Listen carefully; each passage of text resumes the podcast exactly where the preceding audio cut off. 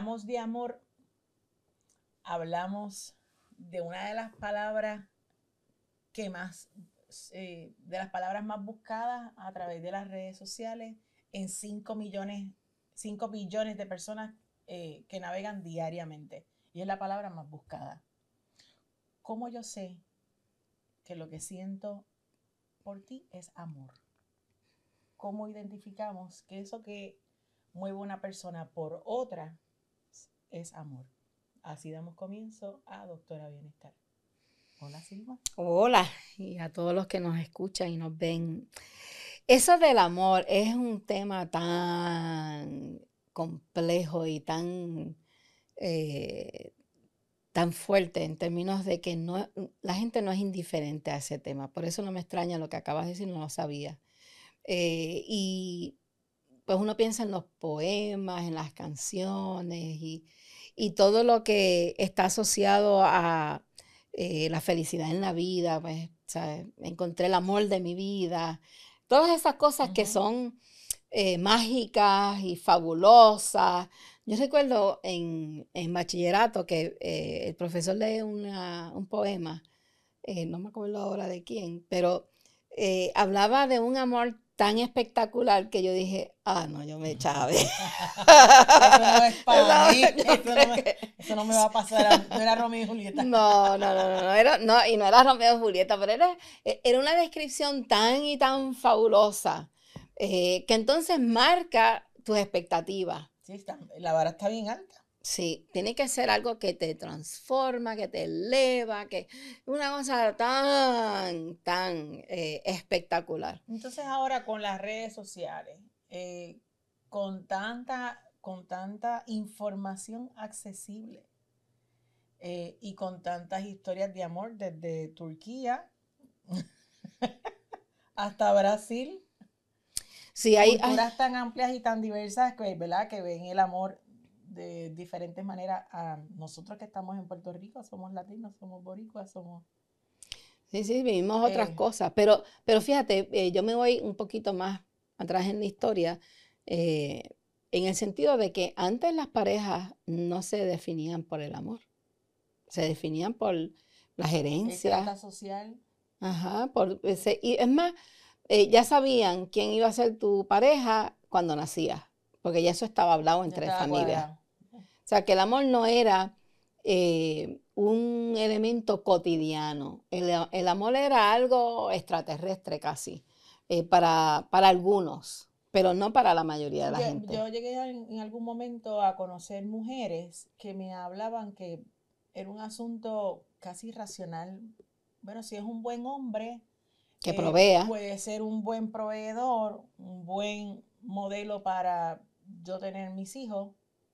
¿Por qué no? no y cuando yo le preguntaba, ¿pero qué te gustó? Es que era un buen pretendiente. Y yo no entendía. Yo decía, ¿pero cómo que es un buen pretendiente? ¿Dónde está el amor? No me habló de amor. Y no se hablaba de amor. Y entonces era, e, es, especialmente para las mujeres, era esperar que alguien se interese y te quiera rescatar, porque es un rescate. O sea, que tú estabas como en una vitrina. Exactamente, en una y vitrina. El hombre decía, ok, a ella la quiero. No, paso por la Y entonces, ¿a quién tenía que convencer? A los papás. A los papás. Mm. O sea, tenía que pedirle tu, pedirle tu mano a tu padre, ¿verdad? Y, los cuentos de amor eran que se enamoraron, pero no era eh, la mezcla perfecta. No tenía el dinero, no tenía pues el pedigrí, la familia no era, la, tenían otras expectativas. entonces, aquí, ahora, en el, en el espacio terrenal cotidiano de este podcast y los compañeros que nos siguen, ¿cómo sabemos qué es amor? Pues vamos a empezar por lo que no es. Ok. Anótalo, y, y, si te, y si te traigo esa historia, ¿verdad? Eh, es para traer, poner en perspectiva de que este es un tema que no se sabe todo lo que uno pensaría que se sabe de. Eh, para empezar, en la psicología no se hablaba del amor. No se hablaba. No, eso lo trajo Rolomé. Y cuando él lo trajo, es un, un teórico. Eh, Sí, porque Rolomé, ajá, ¿quién es? Rolomé, un, psico- un teo- teórico que trae y se atreve a traer este asunto de vamos a hablar del amor. Ok. Eh, porque es una cosa de fantasía y de poemas y cosas. Pues entonces, eh, como no sabemos tanto, ¿verdad? Pues no podemos decir eh, que el amor es, ¿te acuerdas los muñequitos? El amor es, el Ajá. amor es, el amor es. Pues hay mucha gente que ha definido el amor de muchas maneras y no sabemos si eso es verdad. Pero vamos a empezar por lo que no es. Eh, y muchas veces se confunde con amor Ok. que es la atracción. ¿verdad? La reacción física de que me hace un truco truco en el corazón, eh, no puedo dejar de mirarte, eh, quiero estar cerquita de ti. Es, esa es atracción. Ah, Y la atracción eh, provoca una reacción en el cerebro que para efectos prácticos libera unas sustancias que provocan una sensación de bienestar, de, de placer. Y una principal es la oxitocina. Ok. La oxitocina le hablan, la, la- la nombran como eh, la hormona del amor, eh, la, la sustancia del amor en el cerebro. Ok. ¿Por qué? Porque es casi como la droga. Eh, te produce eh, una sensación de placer y un venga más. Yo quiero estar más y más y más. Por eso es que me atrae. Ok. Eh, me llama la atención y me atrae. Busco vivirlo con más frecuencia. Eh, y esa sensación de es especial, no es cualquier persona, yo me siento bien. eh, pues para algunos es una sensación con una intensidad bajita y en otros es una intensidad bien, Bien. grande. Y eso no tiene que ver necesariamente con la persona, tiene que ver más contigo. Sí. Y te voy a, yo voy a usar, como esto es un podcast, eh, estamos más informados. Yo le decía a la gente, eh, escucha cuando vayas a un baño público, a ver si todo el mundo orina de la- con la misma intensidad. Y hay una gente que orina como gling, gling, gling, gling, gling, y otra como shhh, ¿verdad? Así que ese shhh, cuando se da la oxitocina va a ser shhh, bien intenso. Ok. Y eso no quiere decir que uno está orinando y el otro no. Lo viven de una forma Diferente. diferente. Así que mucho de lo que es esa atracción y la intensidad de esa atracción tiene que ver contigo y no con la persona. Tiene que ver con cómo tú reaccionas. Si tú eres una persona que típicamente es como si te hubieran operado de los nervios, que tú ah, pasa cualquier cosa y te quedas igual, Ok. pues puede estar el amor de tu vida frente a ti y tú... ah, Mm. Ajá, así que esas escenas donde el arrebato y la cosa, no es que el amor es grande, es que así tú vives tú las emociones. Así tú vives lo que, lo que pudiera ser la atracción fisiológicamente. Y entonces esa atracción eh, tiene que ver mucho con nuestra naturaleza de reproducirnos. ¿Verdad? Reproducirnos es de las cosas que hay que hacer para sobrevivir como, como especie. especie. Especie. Eh, y el asunto de la supervivencia, pues, implica que haya una intimidad sexual y que esa intimidad sexual sea saludable. Así que nuestro cerebro, aunque ustedes no, de las cosas que uno dice, "Ah", nuestro cerebro está pendiente de si el que se te acerca realmente es buena pareja. ¿O sí? Ajá. Si, si tiene una enfermedad, si tiene algo que no liga bien con tu configuración eh, biológica. Es como el aceite y el vinagre. Exacto, es, es como un, lo que, lo que se llama es una, te repugna, como un asco, como un... ah. Ah, fíjate. Y Sí. para, y para mucha gente, eh, mujeres más que nada, eh, para nosotras el olfato es bien importante. Y hay eh, científicos que dicen que nosotras somos las que escogemos. ¿O sí? No son, no los, son los hombres. hombres. Los hombres es con cualquiera. Ok. No discriminan. No. Ok, caramba. Eso lo dicen Sí, sí. químicos en particular. Pero entonces, este asunto de eh, registrar si, si esta persona que me atrae realmente es buena, eh, se refleja mucho con la expresión que uno escucha con frecuencia de, bueno, me está gustando, pero hasta que no me dé un beso, no voy a saber. Mm. Si ese beso no, Sí, Si hay No. química o no hay química. no, no.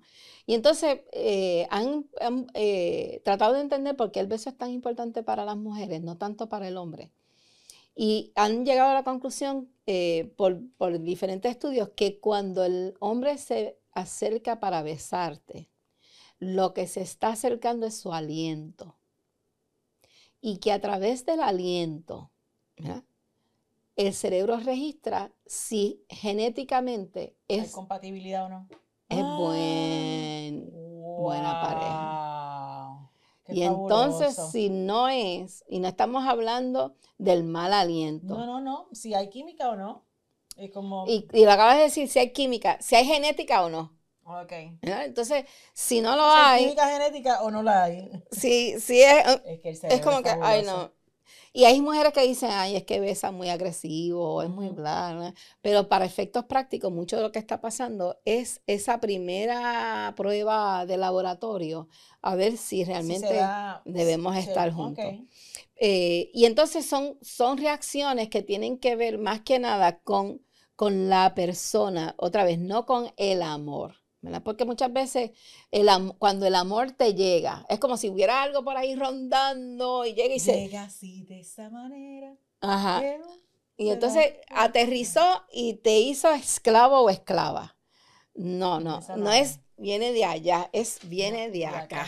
Ok. Y más que nada, viene Cerebral. del cerebro y no de la genitalia. Sí, sí. ¿verdad? Así que alguien te pudiera excitar y tú sentir, yo no siento eso con otra gente, así que hay algo especial entre ella y yo o él y yo. Y eso pudiera ser amor. Y yo quiero estar cada vez más cerca y compartir más tiempo. Ah, pues eso es amor. No necesariamente. necesariamente. No necesariamente. Entonces, lo otro que es bien importante es que hay gente que son bien seductoras, eh, que hacen, eh, como tienen el propósito de aprender y encontrarle el truco de cómo conquistar. Eso es lo que les excita. Eh, ese, ese reto de conquistar para ellos es bien importante y, y es una- un elemento de, de ego, de narciso, ¿verdad? De que mm, mira cómo yo la conquisto Ok. o mira cómo me lo, me lo llevo enredado o lo hago mío. Eh, y entonces generan unas conductas, ¿verdad? Unas miradas, unos Un movimientos, eh, que es como que sí. me encanta, me gusta, dale. Eh, y eso produce placer, eso produce placer. Y hay cosas que uno hace, ¿verdad? Tú te vistes, tú te maquillas, Ujú, los te echas hombres, perfume, te arreglas. exactamente, los hombres no registran el perfume como nosotras. Nosotras somos más sensibles con el perfume, el olfato. eh, los hombres, o sea, yo decía, caramba, pero ¿y por qué los hombres se embarran tanto con perfume? Y tienen No perfume en el cuenta. pañuelo y es tan fuerte. eh, y no lo registran así. Y entonces, pues aparentemente no registran el olfato igual. Así que ellos no, no lo registran con la intensidad que nosotros. que el varón, Ajá. que cuando va caminando, si ve a alguna mujer guapa, como que uno lo ve en la calle, son, algunos disimulan un poquito con las gafas, pero otros como que son bastante explícitos en su movimiento. Ay, ese es otro tema. Eso lo vamos, Pero- eso, pero eso, sí, esa es eso buena. pero sí. En estos días eh, vi Sí, a dos hombres sí. en muy poco, en fracción de unos minutos. y yo, wow, qué, qué evidentes fueron. Porque no tienen una visión periférica como nosotras. De acá, por los lados. Así que tiene que virarse Para poder, seguir, para poder seguirte tienen que hacer así. Nosotras Se sí tenemos. Así que en este espacio yo te puedo ver tu movimiento buen rato, de arriba abajo, y mis ojos no se mueven, mi Ok. cabeza tampoco. Ok. Eh, otra vez, hay truco con eso, ¿verdad? No, Sí, Hay una ciencia detrás de por qué hacen lo que hacen. Pero e- esa, esa eh, seducción, esa conducta de enamorarte, eh, es una conducta de enam- para enamorarte, para conquistarte. Una vez estás conquistada, ¿Ya? Ya esa conducta no tiene que estar ahí. Así que hay posibilidad de que lo que te gusta de las atenciones, de que hablamos, de que compartimos ratos chéveres, eso que me gusta cuando estoy con él o con ella, me hace pensar que es la pareja, que es a quien amo. Ojo, pudiera ser que es temporero. Oh, sí, se da mientras está esa fiebre. Mientras te están conquistando. Una vez te conquistan. Ya, se fue. Y, dicen que eh, plantean que la, la mujer es al revés. La mujer se aguanta, se frena hasta tener la indicación de que tú realmente quieres estar conmigo. Y entonces ahí se, eh, da permiso para los cariñitos. Mientras tanto está poniendo freno, está poniendo freno. Eh, pero esa, esa experiencia de meses, eh, a veces dura más porque hay mucha distancia, pocos encuentros, oportunidades de seducción. no dura mucho, lo que usualmente asociamos con el enchule, que es, un, es una emoción intensa que te desarticula. O sea, llegas tarde al trabajo. contigo? Empiezas a desaparecerte y ¿dónde está? Pues, está entretenido, está, entretenida. ah, mira, no creo que pueda llegar este fin de semana, caramba. sí, no te llama, pues, pues está, está, distraída, distraído. Eh, ese ese eh, enchule o ese periodo de, la palabra que me viene a la mente es infatuation, es como que, no, se, va entendiendo un poco, por ejemplo, con la necesidad de quiero que lo conozca, quiero que la conozca. Más las mujeres hacemos eso, quiero que lo conozca. Y entonces, pues, otros lo conocen, la conocen y no entienden qué es lo que tú le ves. Que tú le estás viendo, que yo no lo veo, yo no lo entiendo. Tú no lo ves porque a ti no te están conquistando. Están conquistando a tu amiga o tu amigo, pero a ti no. Así que no lo vas a ver ni no lo vas a sentir. Eh, y entonces uno sabe que está todavía en ese periodo cuando todo te encanta. ¿Qué te gusta de fulano? Todo. Todavía no, no siente los cicotes. Me encanta todo, todo. Cuando la oxitocina está rampante en tu cerebro. Todo. Todo me gusta. Que no, que no te gusta nada. Todo me gusta. Ajá. Y ese todo o nada es una señal de que eso no es amor. Y eso, fíjate que nos han hecho eh, creer que cuando tú amas, todo lo perdonas, todo, todo, es... Todo te gusta, no. Ajá, no, no. Hay cosas que te gustan, hay cosas que no. Cuando estás en el enchule, ahí es donde tú lo vives todo como pues fantasía. Con esa, sí, con esa intensidad. Con esa atracción, con esa contentura, con ese placer. Y entonces, eh, el, la clave eh, para muchos es ir acercándose de tal manera que vas conociendo a la persona más allá de cómo es cuando está en el enchule o cuando está en la conquista. Mm, si hay que dejar entonces que baje esa intensidad para entonces darle esa nube que te, tapa los ojos. está nublado, que se siente chévere, pero dejar que baje un poco para ver cómo es, a ver si entonces puedes hacer vida con esa persona. Bueno, si es amor. Si es amor. Todavía no sabemos. Exacto, no. Si es amor. Si es amor. Es saber si es amor. Exactamente. Si es amor, pues lo que se trae es no puedes amar a quien no conoce. Seguro. Pues, Tienes que conocer la persona. Y hay gente que esa burbuja le dura mucho tiempo porque viven desde la ilusión. Okay. Eh, lo que están sintiendo es la manifestación en pleno de su ilusión del amor de lo que han leído, de lo que han vivido en las películas. Y entonces con poquito que tú me des de atención, de atracción, pues yo me meto en esa fantasía del amor. Esa es su novelita. Esa es su novelita. Eso es su paja mental. Sí, sí, sí. Están en esa fantasía que la realidad pudiera, eh, pues tocar a la puerta y decir, mira, hello, y no, lo, registra. En una negación total.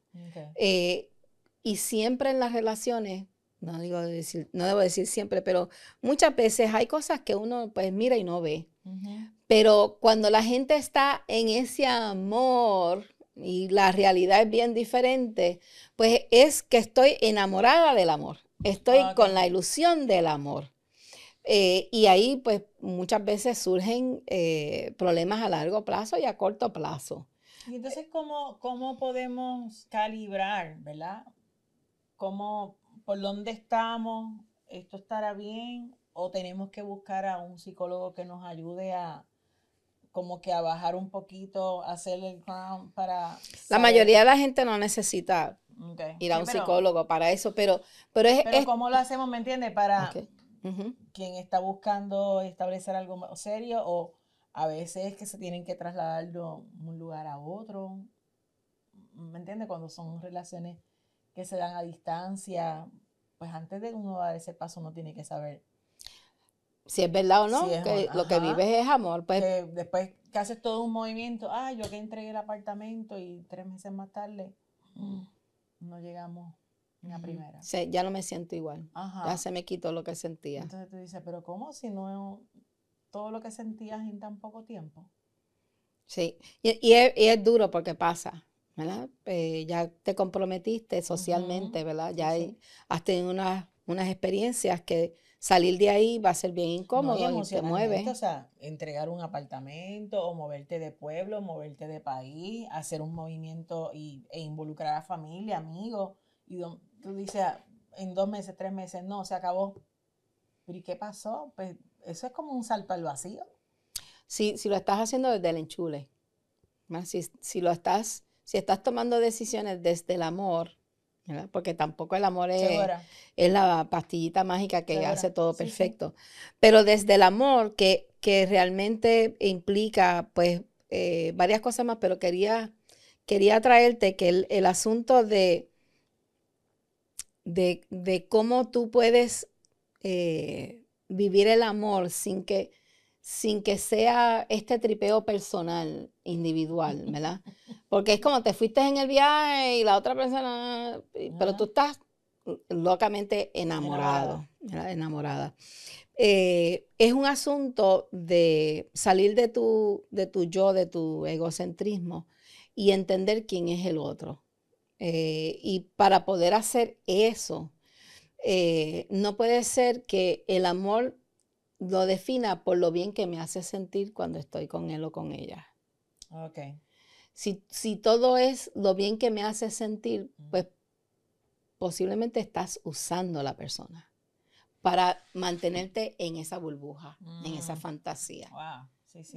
Y, lo, y lo voy a repetir, ¿verdad?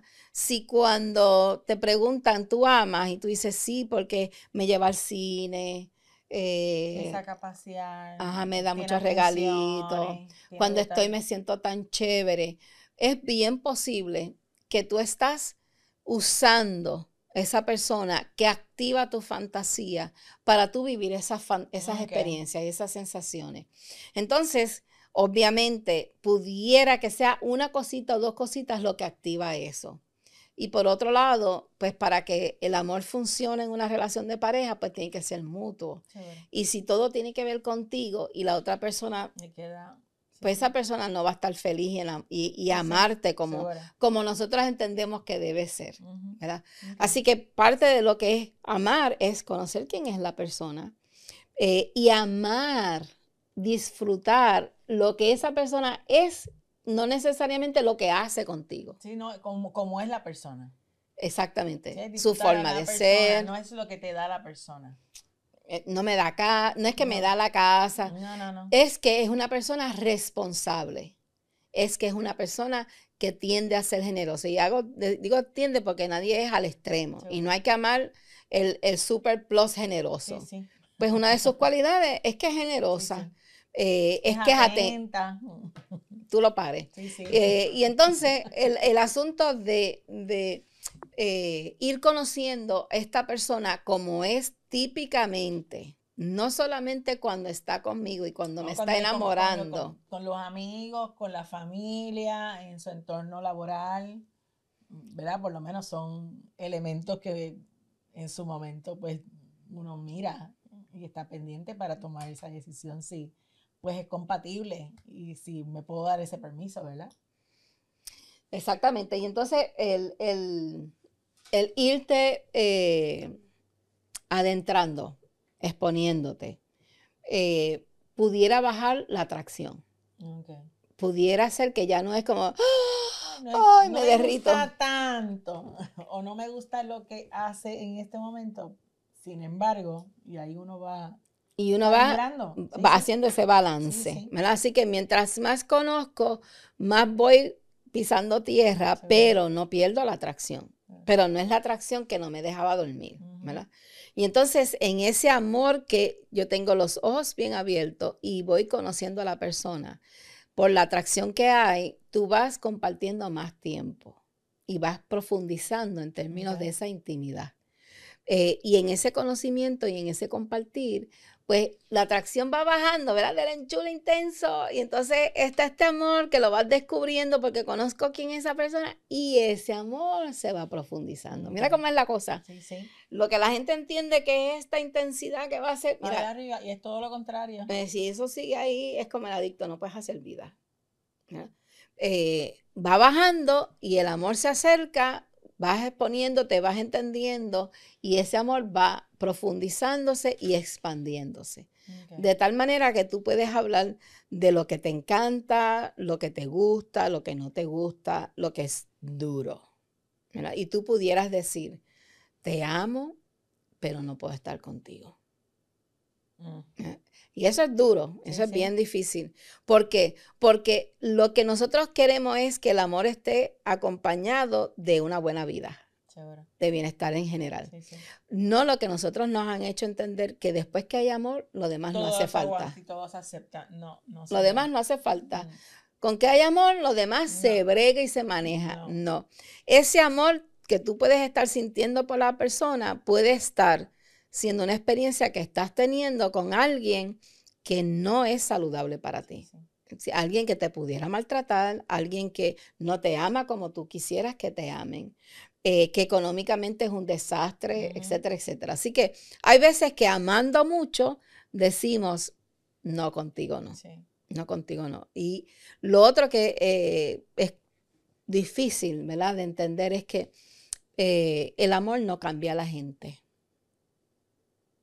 Por más que yo ame a alguien, no lo cambia. Sí, pero ese es uno de los retos que tenemos muchas las mujeres, que pensamos que con amor vamos a lograr que cambie. Que se sanen heridas viejas. entonces, bueno, si no lo trabajan y no hay voluntad de las dos partes, puede haber mucho amor, pero no, eso no es suficiente. No, y muchas de las cosas que la gente quisiera lograr con amor es eh, sanar heridas viejas de desamor. ¿Verdad? No te amaron antes, pero yo te amo. Yo te voy a amar mucho, sí, pero no, ese no, es tu papel. Y que lo otro por amor eh, te lleve a cambiar unas conductas y hacer cambios en tu vida significativa, lo más difícil es que madure. Eh, y mucho de lo que la gente quiere que la otra persona cambie es su grado de madurez. Y porque tú ames, eso no funciona así. Así que cuando, cuando uno está mirando, amo a la persona, también tengo que estar eh, haciendo esa evaluación de a quién estoy amando y cuáles son los retos que me va a traer. Eh, y entender que ese amor es la disposición de estar, no necesariamente la adecuacidad o lo saludable de convivir, de mantener una relación a largo plazo. Porque ese amor no, no te va a, eh, transformar a la persona que amas, que amas. Y entonces lo otro que es importante es que eh, el amor, hay mucha gente que dice el amor de mi vida, ¿verdad? El primer y único amor. Eh, y el amor no, eso no es, eso no es. Y nosotros tenemos, no, no, quiero decir múltiples, pero, hay muchas posibilidades de un príncipe azul. Yo no sé por qué decían azul, pero de algo de la historia, eh, de tu pareja ideal, eh, puede haber muchos, pero, y yo uso esta metáfora muchas veces, si yo quiero a alguien que le guste leer, pues debo ir a una librería a ver si hay gente que le gusta leer ahí, que me gusten. Eh, si yo estoy buscando a alguien que le gusta leer, filosofar, pues ir a una discoteca para buscar a esa persona. ahí no es. No, eso no es. Eh, eso no es. Porque, porque muchas veces nosotros tenemos fantasías que vienen de, cuentos. el amor va a llegar a tu vida. No, ¿sabes? me siento Va a llegar a esperando. tu casa si tú quieres o pediste al universo alguien delivery. No es un Uber, no es un Uber O Eats. un Uber Eats, sí, o- yo lo decía en una época, o va a llegar aquí por delivery de pizza, porque yo pedía de vez en cuando pizza, o va a llegar a llevar un bucket de alita, también porque pedía alita, o alguien que me llevara algún paquete de UPS o de FedEx, porque yo no salía, así que entendí, si tú no sales y no te expones, pues me exponía en lugares donde yo sabía que me encontraba gente eh, compatibles a mi estilo de vida. Exactamente. Y entonces hay veces que cuando vamos y no encontramos lo que estamos buscando, pensamos que el amor no es para mí. Entonces otra vez, en vez de decir, no he encontrado a alguien todavía con Sí. quien yo quiera compartir, no, lo que decimos es, el amor no es para no mí. es para mí. Y hay gente que no tiene, eh, que amar no es parte de su cuadro emocional. Eh, la emoción que ah, eh, asociamos con amor no es parte de su vida. Y tienen Ok. problemas serios, y, pero es- la gran mayoría de la gente es capaz de sentir amor y vivir amor. Que eso se traduzca en una relación saludable, pues depende de con quién, ¿verdad? Y cómo tú te manejas. Pero si, si yo voy a comprar una cartera y yo me antojo de una cartera en particular, típicamente la primera tienda que voy no la tiene. Y Uno sigue trata... buscando. No, pero, pero eh, entro y me dicen que usted está buscando. Pues estoy buscando una Cartera manera, Ah, pues te puedo enseñar esta. No, no, no. Si no tienes la que yo, no me enseñes otra, pero la, la tendencia es te voy a enseñar otra, Sí, porque tú si- no y sabes. Por- y porque tú no sabes, ¿verdad? Y entonces muchas veces la gente lo que hace es que se rinde y dice, no, el amor no es para mí porque busco y busco y busco y no encuentro. Y entonces exageramos. ¿Cuántos sí. años llevas buscando? ¿Cuántas cosas has hecho para buscar? buscando. Y ya el amor no existe. Ay, tiene no, 15 no, no. años. 22 años. Y entonces, pues, eh, no somos buenos eh, medidores de tiempo ni de esfuerzo, Sí, sí. de cómo es que yo estoy eh, poniendo el empeño para poder encontrar a alguien que me haga sentir eh, la atracción, que sienta el amor eh, y que sea buena. Y sea compatible, sí, sí. que Buena un buen persona, match, que de verdad que tú te sientas no es engañarse, sino de verdad estar pendiente de esas señales y de cuán compatible es su vida con la tuya, de manera que entonces, si se juntan, que puedas disfrutar el amor a plenitud con sus cosas buenas y sus retos, ¿verdad? ¿Reto? Así Sí, es, la vida es parte de la vida. Es parte Sí, de la pero vida. en otro, en otro momento podríamos hablar de qué buscar, ¿verdad? Seguro. qué, qué características y cualidades y cómo, cómo saber si realmente alguien es responsable, que es esencial, cómo saber si alguien Lo que realmente es básico. es sí, sí, para que se dé empático. una relación saludable, eso es bien importante. sí, Pues sí. yo creo que, ¿verdad? Eh, podemos ir cerrando.